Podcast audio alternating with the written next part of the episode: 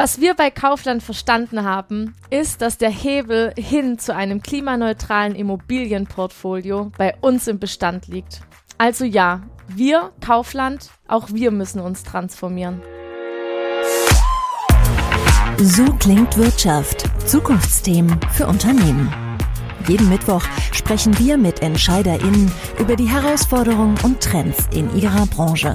Mit jeder Menge Insights und neuen Denkanstößen. Aus der Wirtschaft für die Wirtschaft. Es ist zwar noch Sommer, aber stellen Sie sich bitte einmal folgende Idee vor, liebe Zuhörenden. Heizen mit Kühlschränken. Klingt irgendwie ein bisschen komisch, oder? Funktioniert aber. Und einige Einzelhändler nutzen diese Technologie bereits. Generell gibt es ja viele Möglichkeiten, Gebäude mit kreativen und innovativen Ideen und Lösungen ressourcenschonender und damit umweltfreundlicher zu machen. Wie genau das funktioniert und welche Maßnahmen eine der weltweit führenden Handelsgruppen bereits heute umsetzt, darüber reden wir dieses Mal. Ich sage herzlich willkommen zu So Wirtschaft und ich bin Matthias Rutkowski. Warum ist das wichtig? Rund 40 Prozent aller CO2-Emissionen gehen in Deutschland auf den Gebäude- bzw. Immobiliensektor zurück.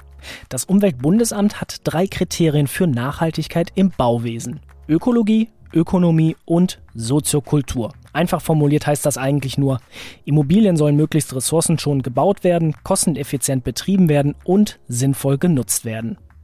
Ein Green Building zum Beispiel ist ein Gebäude, das ganz wenig Energie und Ressourcen verbraucht und dadurch auch wirtschaftlich effizient betrieben wird.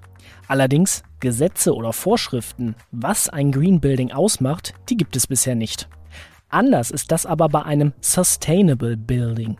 Hierfür gibt es Gesetze und Vorgaben, welche Aspekte beachtet werden müssen. Neben ökologischen und ökonomischen Faktoren zählen hierzu auch Aspekte wie Funktionalität, die Nutzung oder auch das Design.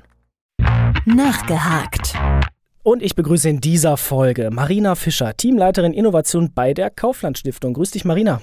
Hi, danke für die Einladung. Marina, ich habe es eingangs erwähnt, Heizen mit Kühlschränken. Also aus meinem Studium würde ich jetzt sagen, es ist ein rhetorisches Element, ein sogenanntes Oxymoron, also zwei widersprüchliche Begriffe in einer Beschreibung. Erklär das doch mal. Was bedeutet bei euch Heizen mit Kühlschränken? Ich nehme dich jetzt einmal gedanklich mit zu mir nach Hause. Wenn man dort in der Küche ankommt, dann steht da so ein schöner, freistehender Kühlschrank und umso mehr Lebensmittel der innen drin hat, umso mehr Energie braucht er, um diese runterzukühlen. Und wenn der richtig Power gibt und ich oben meinen Kühlschrank anfasse oder sogar hinten, dann spüre ich richtig die Abwärme. Also ich spüre, dass der Kühlschrank Wärme erzeugt im Außenbereich.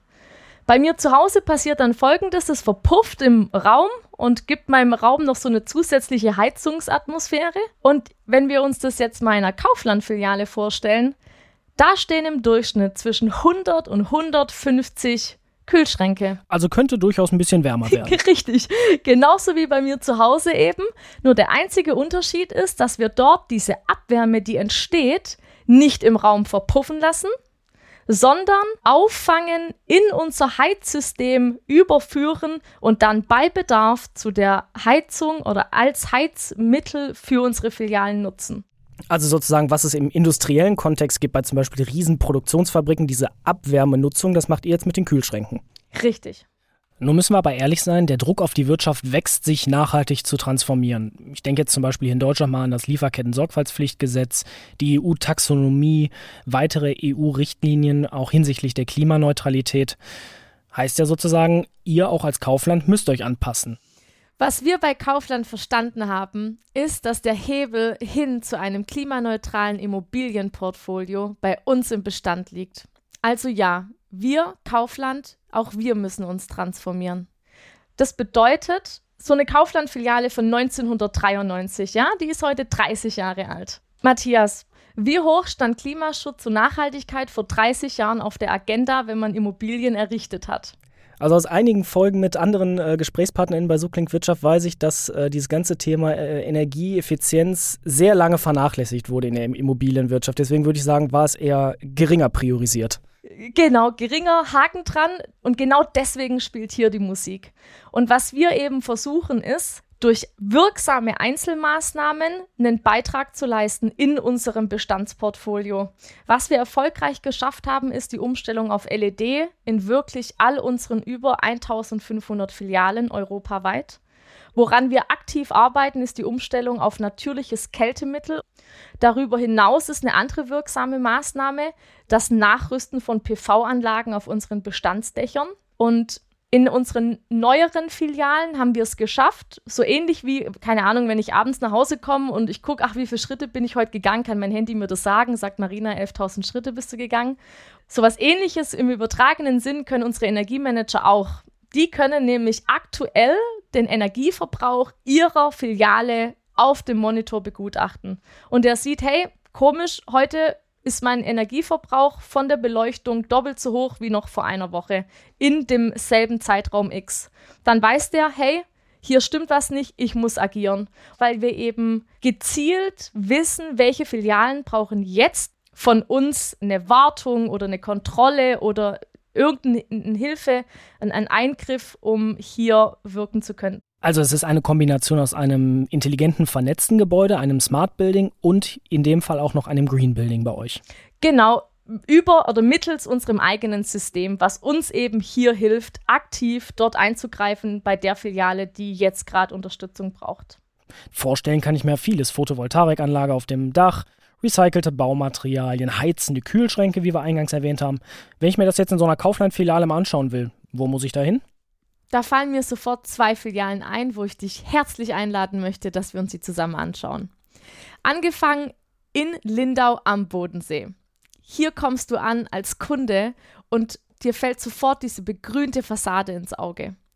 Das beeinflusst nicht nur oder verändert nicht nur positiv deine Wahrnehmung, sondern wir schaffen dadurch natürlichen Lebensraum für Kleintiere und Insekten aller Art. Also wir bieten Tieren eine neue Heimat. Lass uns mal weiterfahren Richtung Marktredwitz. Ich werde es nie vergessen, als ich das erste Mal unsere Filiale betrat und überall dieses Holz war. Es, es lag mir förmlich in der Nase. Holztragwerk, Holzdecke, soweit das Auge reicht. Der große Vorteil von Holz ist, dass es sich dabei um natürlichen Rohstoff handelt, der nicht nur CO2-armer ist, sondern der auch noch im Nachgang, also dann, wenn er eingesetzt wird, CO2 speichern kann. Und das macht Holz so besonders. Und deswegen heißt es für uns, immer wenn lokal verfügbar, setzen wir auf Holz statt Stahl. Nun hast du natürlich schon gesagt, okay, wir haben Neubaufilialen. Aber man muss ja auch ganz offen sagen, nicht jede Immobilie kann einfach auf der grünen Wiese neu geplant werden und sozusagen dadurch sofort nachhaltig bedacht werden. Ihr habt ja auch viele Bestandsimmobilien. Wie sieht es da hinsichtlich Umweltfreundlichkeit und, sag ich mal, Klimaneutralitätsbemühungen aus? Das Ganze kannst du dir so vorstellen. Wir entscheiden uns dafür, in Berlin eine Filiale zu modernisieren. Dann kommen wir da an, sinnbildlich mit so einem Werkzeugkasten, der ganz viele unterschiedliche Tools dabei hat. Alle Schnittstellen, die bei so einer Filialmaßnahme beteiligt sind, entscheiden sich dann zusammen vor Ort innerhalb dieses Rundgangs dafür, welche dieser Bausteine sie an dieser Filiale einsetzen und auch umsetzen werden.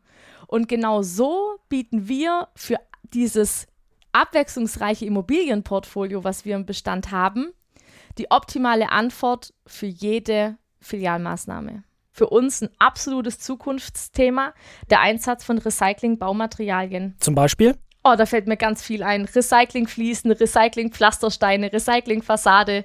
Da kann ich dich auch einladen. Also ich höre so ein bisschen raus, dieses Thema Wiederverwertung beziehungsweise so eine Teilüberführung in eine Kreislaufwirtschaft von bestimmten Baumaterialien ist ein Thema. Ist für uns ein absolutes Zukunftsthema. Ich stelle mir auch ganz konkret die Frage, warum soll ich ein Baumaterial neu produzieren lassen, wenn ich die Möglichkeit habe, auf vorhandene Ressourcen zurückzugreifen? Und wenn ich mir diese Frage stelle, habe ich keine Antwort, außer, na klar, ich muss auf die vorhandenen Ressourcen zurückgreifen. Auch nicht, wenn der Controller sagt, ja, in der Plus-Minus-Rechnung ist das neue Material günstiger? Ja, natürlich. Und, und klar, das gilt für uns eben dann unterschiedliche äh, Abwägungen zu treffen. Aber trotzdem gibt es mittlerweile Materialien, die zumindest auch finanziell auf einem vergleichbaren Niveau sind. Dann gibt es zusätzlich noch andere Faktoren. Vielleicht wird in der Nähe ein altes Gebäude abgebrochen und wir können die Recyclingmaterialien lokal verwenden, sparen uns dafür den Transport von neuen Materialien. Also man muss es immer ganzheitlich betrachten und nicht nur so in diese Ecke schieben, ach ja, ist einfach zu teuer, weil das ist nicht mehr so. Die Branche zwar langsam, aber sie bewegt sich. Du hast jetzt gerade das Potenzial von Immobilien auch angesprochen, aber wie groß ist denn jetzt überhaupt dieses Thema Klimaneutralität bzw.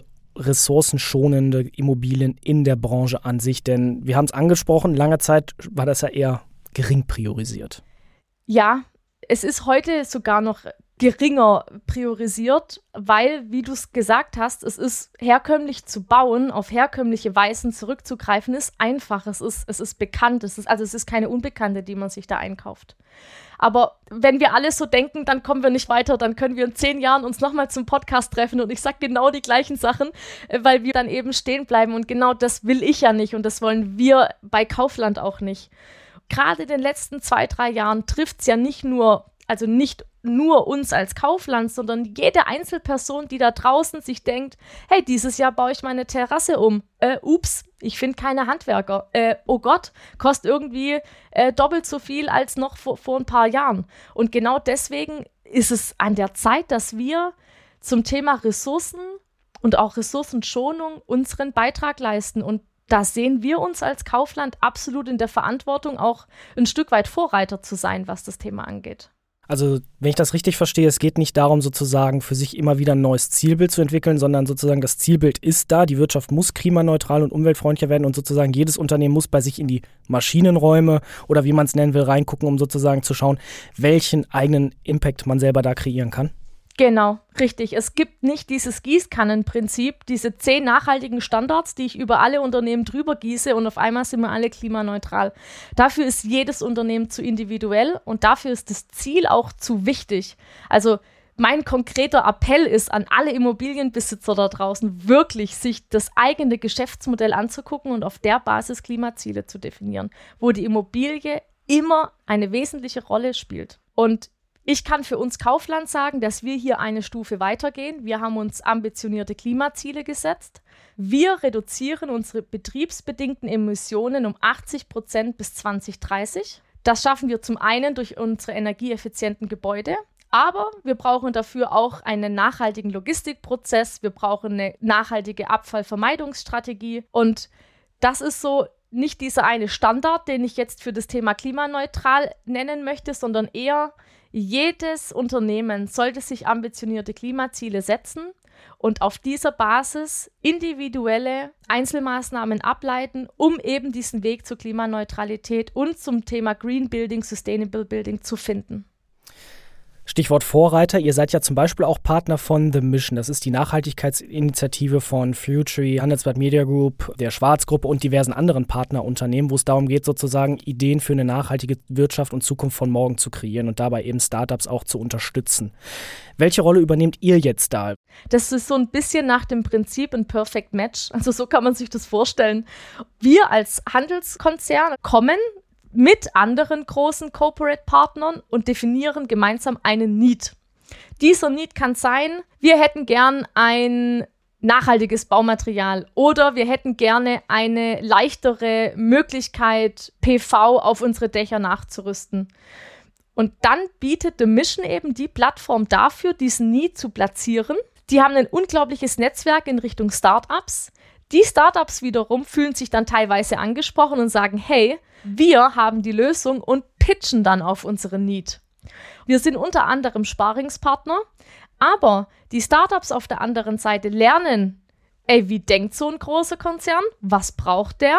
Wie viel darf das kosten? Wie wichtig, also wie priorisiert er die einzelnen Themen? Und dann im Zusammenschluss wirklich auf Augenhöhe zusammen hin zu der Lösung zu kommen, das ist für uns eine unglaubliche Erfahrung.